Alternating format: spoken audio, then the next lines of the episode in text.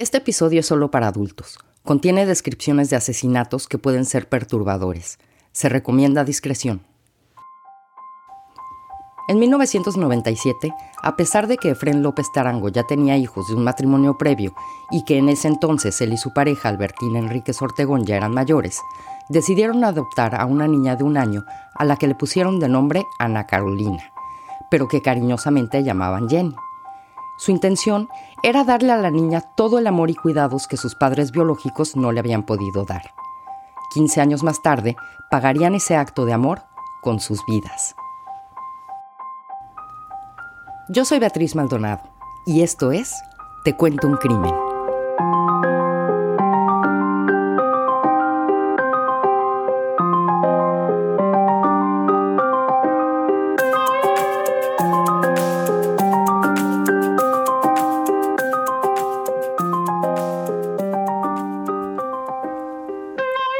Hola, hola. Pues hoy nos vamos hasta la tierra que me vio nacer, México. Este crimen que les voy a contar hoy me dejó impresionada no solo porque el crimen fue muy, muy feo, fue horrible, sino por lo que los asesinos hicieron después de cometerlo. Les cuento. Fue en la tarde del sábado 4 de mayo del 2013, cuando la policía de la ciudad de Chihuahua recibió un reporte del hallazgo de dos cuerpos en una zona baldía al sur de la ciudad. Una unidad fue despachada para la calle Faisán de la Colonia México. Ahí, junto a un muro ennegrecido por las llamas, estaban dos cuerpos calcinados. Todavía se podía distinguir que habían sido atados de pies y manos, y era evidente que habían sido incendiados hacía poco tiempo.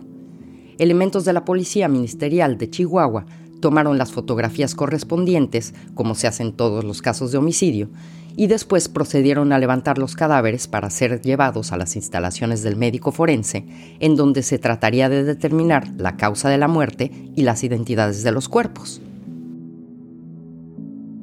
Al día siguiente, Ana Carolina López Enríquez, una adolescente de 16 años, entra en las instalaciones del Ministerio Público de la zona centro, se acerca al mostrador y le pregunta a un oficial que qué era lo que había que hacer para reportar a sus padres como desaparecidos.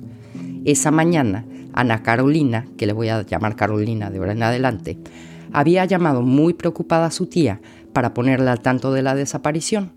Su tía, que sabía que sus padres nunca la dejarían sola en una mañana de un fin de semana, es quien le había sugerido ir al Ministerio Público.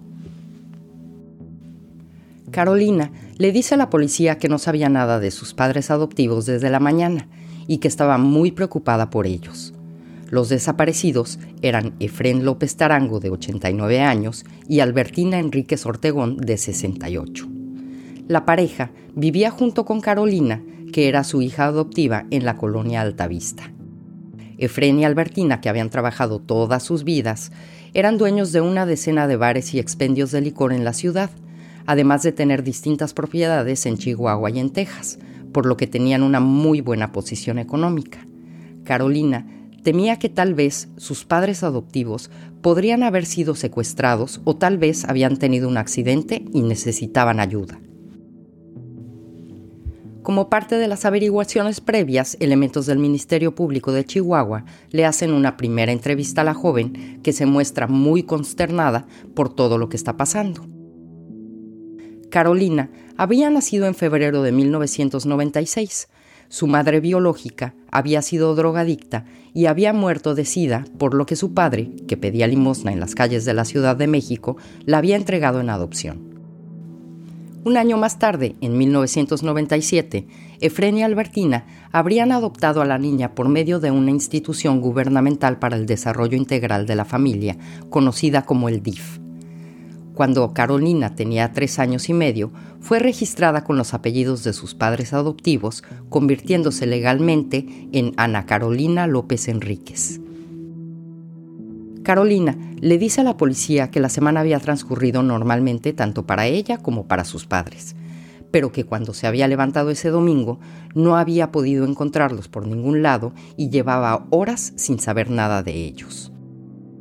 Con los datos que Carolina le había dado al Ministerio Público acerca de sus padres y por medio de una prótesis de cadera que el cuerpo de la mujer tenía, el médico forense determinó que los cuerpos calcinados encontrados en la tarde del sábado pertenecían a Efrén López Tarango y Albertina Enríquez Ortegón. Los resultados preliminares de la autopsia indicaban que los dos habían sido estrangulados y que no habían mostrado ningún tipo de resistencia. Parecía que el ataque había sido por sorpresa y para cuando Efren y Albertina se habían dado cuenta de lo que estaba pasando ya era demasiado tarde. Una vez abierto el expediente por homicidio, el Ministerio Público llama a la Unidad de Investigación para Delitos contra la Vida para que se haga cargo de la investigación. Carolina para ese entonces ya se había ganado la simpatía de las autoridades, que la veían como una pobre menor de edad que por segunda vez había perdido a sus padres y una vez más se había quedado sola. Para iniciar la investigación, agentes del Ministerio Público comienzan a entrevistar a posibles testigos y como siempre se hace en este tipo de casos, empiezan por las personas pues más allegadas a las víctimas y a personas que las hayan visto en sus últimos días o en sus últimas horas de vida. Y ese era el caso del novio de Carolina, José Alberto Grajeda Batista, que era un estudiante de 18 años de edad que también trabajaba como mesero de fiestas y eventos. Había sido llamado a declarar por ser parte de la coartada que Carolina había proporcionado en su primera entrevista con la policía pero los agentes de la unidad de investigación empiezan a darse cuenta que la declaración de José Alberto no concordaba con la de Carolina. Y bastó con que los agentes le pusieran un poco de presión en el interrogatorio a José Alberto para que éste confesara que él, junto con un amigo que se llama Mauro Alexis Gómez Amarrón y la propia Carolina, habían sido los culpables del asesinato de Efrén López Tarango y Albertina Enríquez Ortegón.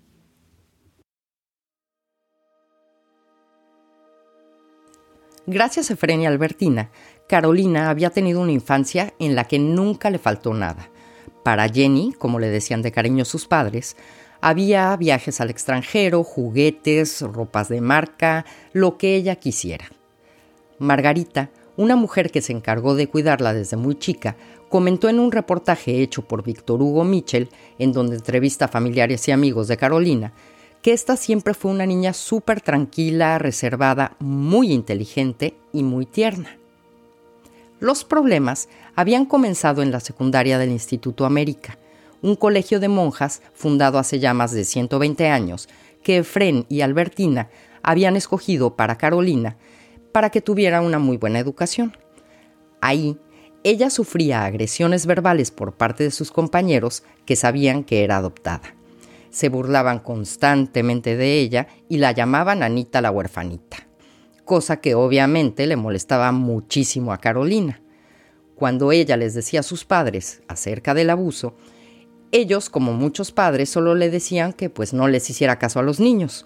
Pero con el tiempo, Carolina comenzó a culpar a sus padres por el bullying que estaba sufriendo y sentía que ellos nunca la habían defendido de los ataques verbales de sus compañeros y empezó a sentir mucho resentimiento hacia ellos. Ya en la preparatoria, que la cursaba en el Tec Milenio de Chihuahua, solía comentarle a sus amigos que un día les iba a meter un susto a sus papás por no haberla defendido. El rencor que sentía la llevó a aislarse, a volverse introvertida y poco sociable. Fue en esa época que conoció a José Alberto y se hicieron novios. La relación fue intermitente, aunque para cuando sucedieron los asesinatos llevaban cuatro meses sin romper y la relación parecía estar más estable.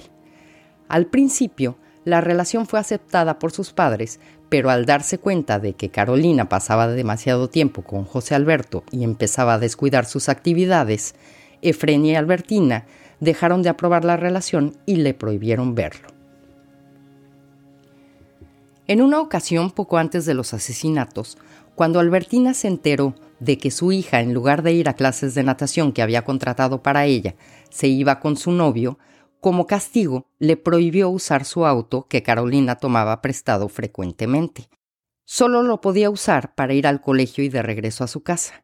Ahora, todo esto que les estoy contando va a sonar como que Carolina y sus papás estuvieran en guerra constante, pero de acuerdo a familiares de Efren y Albertina, sí había de repente el típico pleito entre papás e hijas, pero nada fuera de lo normal.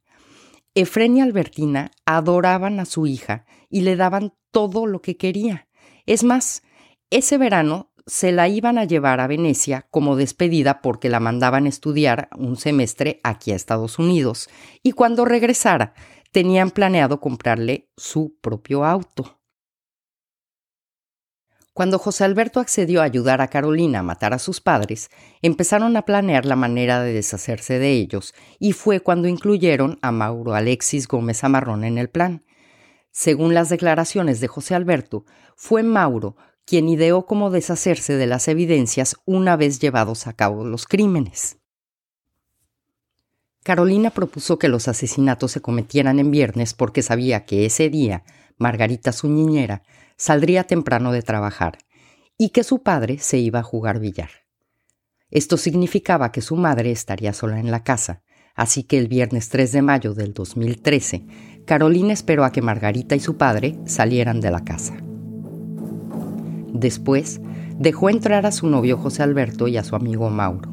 Los tres se prepararon para el ataque. Esperaron a que Albertina saliera de la recámara pero esta no lo hizo porque no estaba vestida para recibir visitas. Carolina tenía que pensar en algo y rápido. No podía echarse para atrás después de tanto tiempo de planeación. Así que se le ocurrió fingir que su novio y su amigo ya se habían ido de la casa. Se dijeron adiós lo suficientemente alto como para que Albertina los escuchara, abrieron y cerraron la puerta y fingieron irse.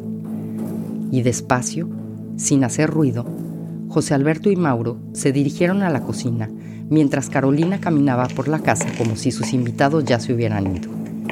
Después se dirigió a la cocina. Hizo ruidos con platos y con utensilios. Y después de unos segundos llamó a su madre para que la ayudara, con el pretexto de no poder encontrar un ingrediente. Albertina salió de su recámara y se dirigió a la cocina para ayudar a su hija. Era el turno de Mauro en cuanto vio a Albertina entrar a la cocina, le salió por la espalda pasándole un cable alrededor del cuello y comenzó a jalar. Albertina no tuvo tiempo para defenderse. Y aunque lo hubiera tenido, la mujer de 68 años poco hubiera podido hacer para evitar el ataque del joven de 18. Albertina, poco a poco, fue perdiendo la vida. Probablemente lo último que vio antes de morir fue a su hija parada enfrente de ella, mirándola sin hacer nada para ayudarla.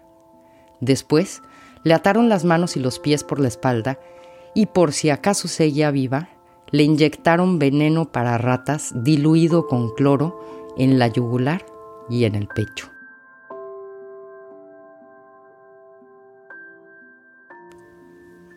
Ahora era el turno de José Alberto que se encargaría de Efren.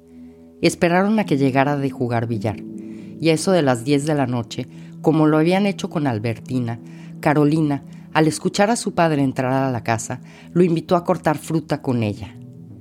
Efrén murió a manos de José Alberto al igual que su esposa lo había hecho a manos de Mauro. Y al igual que Albertina, el hombre de 89 años no pudo hacer nada para defenderse de su atacante. Una vez más, los jóvenes ataron a su víctima de pies y de manos y le inyectaron el veneno en la yugular. Y fue precisamente lo que hicieron a partir de ese momento una de las cosas por las que este caso fue tan comentado en Chihuahua y en México en general. Estas tres personas, con toda la frialdad del mundo, se lavaron las manos con cloro, después robaron 20 mil pesos, que es más o menos unos mil dólares, que habían encontrado en la bodega de la casa, dejaron los cuerpos tirados en la cocina, se fueron a comer hot dogs y después se fueron a comprar unos six packs de cerveza, regresaron a la casa, en donde se la pasaron toda la noche platicando y tomando. Pero ahí no quedó todo. En la madrugada, envolvieron los cuerpos de Fren y de Albertina con bolsas de basura, limpiaron la escena del crimen, se volvieron a lavar las manos con cloro y subieron los cuerpos a la camioneta de las víctimas se dirigieron hacia el sur de la ciudad. Mauro era quien conducía.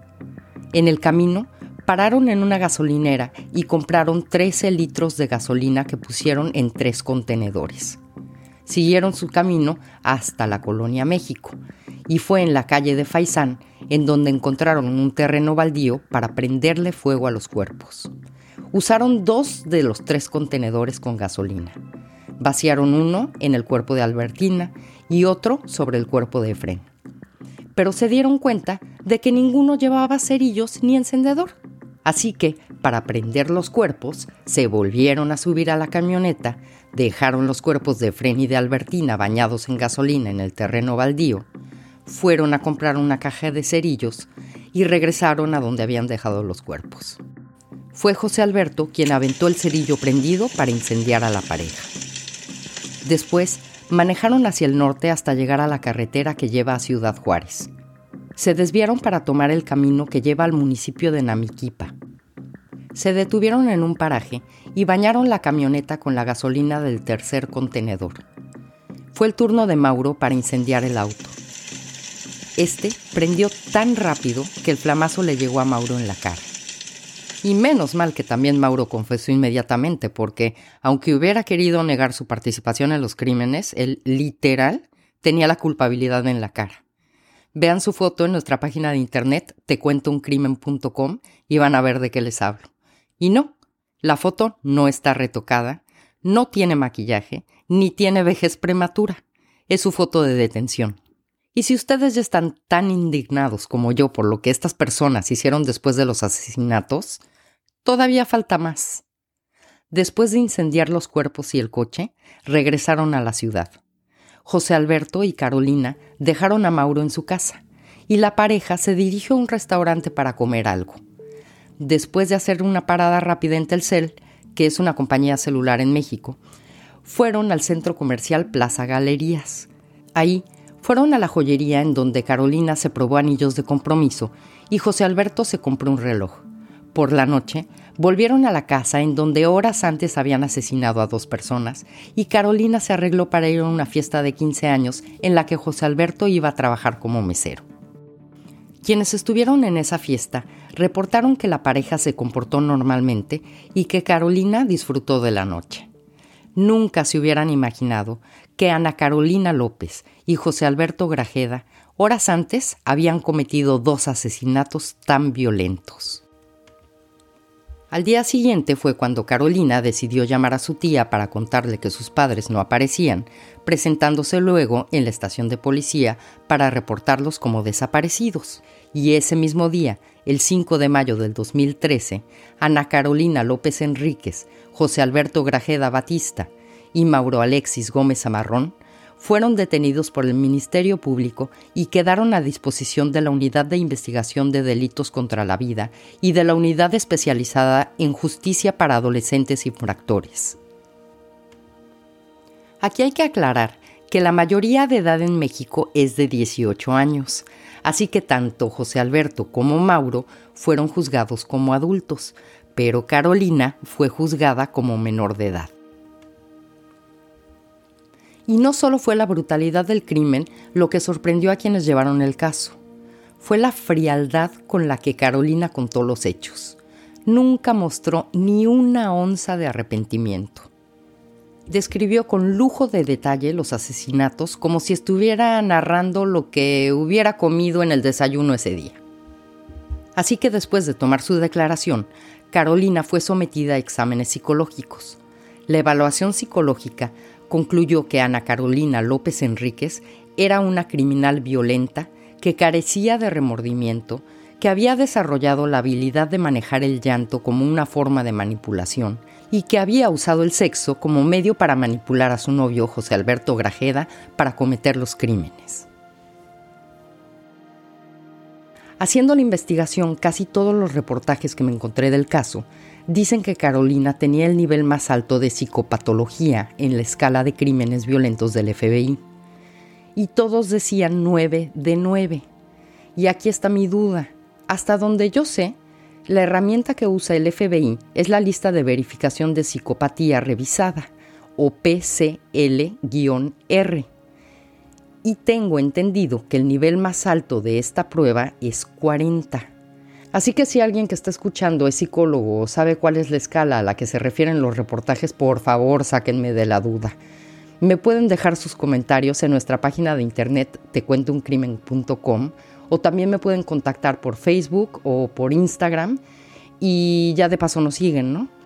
Ahí nos encuentran como Te Cuento un Crimen Podcast. Pero bueno, seguimos. La evaluación psicológica también reveló que Carolina, que tenía un coeficiente intelectual alto, llevaba más de un año planeando en matar a sus padres y que la planeación del crimen junto con José Alberto y con Mauro les había llevado más o menos un mes. Y hay que recordar que Carolina y José Alberto llevaban cuatro meses de relación estable. Y si ella misma dijo que llevaba un año con la idea de matar a sus papás, pues esta niña se dio cuenta que no los iba a poder matar sola, porque a pesar de que sus papás ya eran mayores, Carolina medía menos de cinco pies y no había manera de que ella sola los pudiera matar y mucho menos cargarlos para deshacerse de los cuerpos.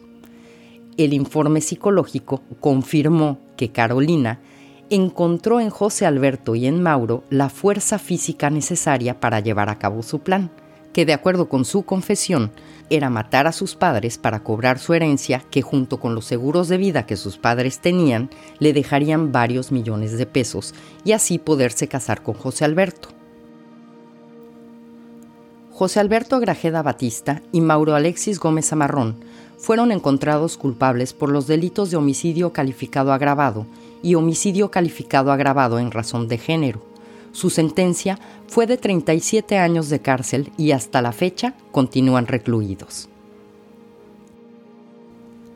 Ana Carolina López Enríquez fue juzgada conforme a las leyes de adolescentes infractores por medio de un juicio de procedimiento abreviado, o sea que no tuvo juicio oral, sino que reconoció los cargos de homicidio agravado calificado y robo. Fue sentenciada a la pena máxima que el sistema penal mexicano le podía dar a menores de entre 16 y 17 años en esa época, que eran 15 años de cárcel. Pero como aceptó su culpabilidad, redujeron la sentencia a 14 años y medio que tenía que cumplir en un centro de reinserción social para menores. Además, tendría que pagar 705.600 pesos como reparación del daño, que son aproximadamente unos 35 mil dólares. O sea que iba a estar libre a los 30 años. Pues no. Estando presa, Carolina terminó la preparatoria, participó en talleres de pintura, de manualidades, de literatura y fue a diversos talleres artísticos y fue sometida a terapia psicológica, donde dijo que había sido víctima de golpes, abusos sexuales y humillaciones por parte de su padre adoptivo, y que su madrastra nunca dijo nada porque tenía miedo. Nunca ninguna de estas acusaciones pudieron ser comprobadas ni por las autoridades, ni por ningún familiar, ni por ningún conocido, tanto de Ana Carolina como de los padres adoptivos. Carolina pasaría tan solo cuatro años y diez meses en la cárcel. En el 2016, la ley de adolescentes infractores cambió y se determinó que los menores de entre 16 y 17 años solo podrían estar condenados a una pena máxima de cinco años. Sus abogados lograron apegarse a esta nueva ley y salió libre el 2 de marzo del 2018 pero no recibió ni un solo centavo de la herencia de sus padres. Un juez determinó que como ella junto con José Alberto y Mauro asesinaron primero a Albertina y después murió Efrén, todos los bienes, tanto los de Albertina como los de Efrén, pasarían a manos de los hijos biológicos del primer matrimonio que tuvo Efrén, dejando a Carolina sola, sin dinero y con una deuda de más de 700 mil pesos que tenía que pagar como reparación de daños.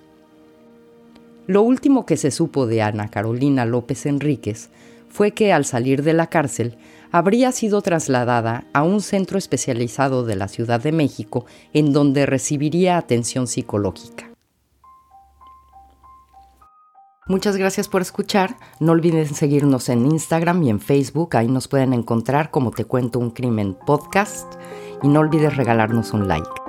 Nos vemos el próximo lunes en tu plataforma favorita con un nuevo episodio de Te Cuento un Crimen.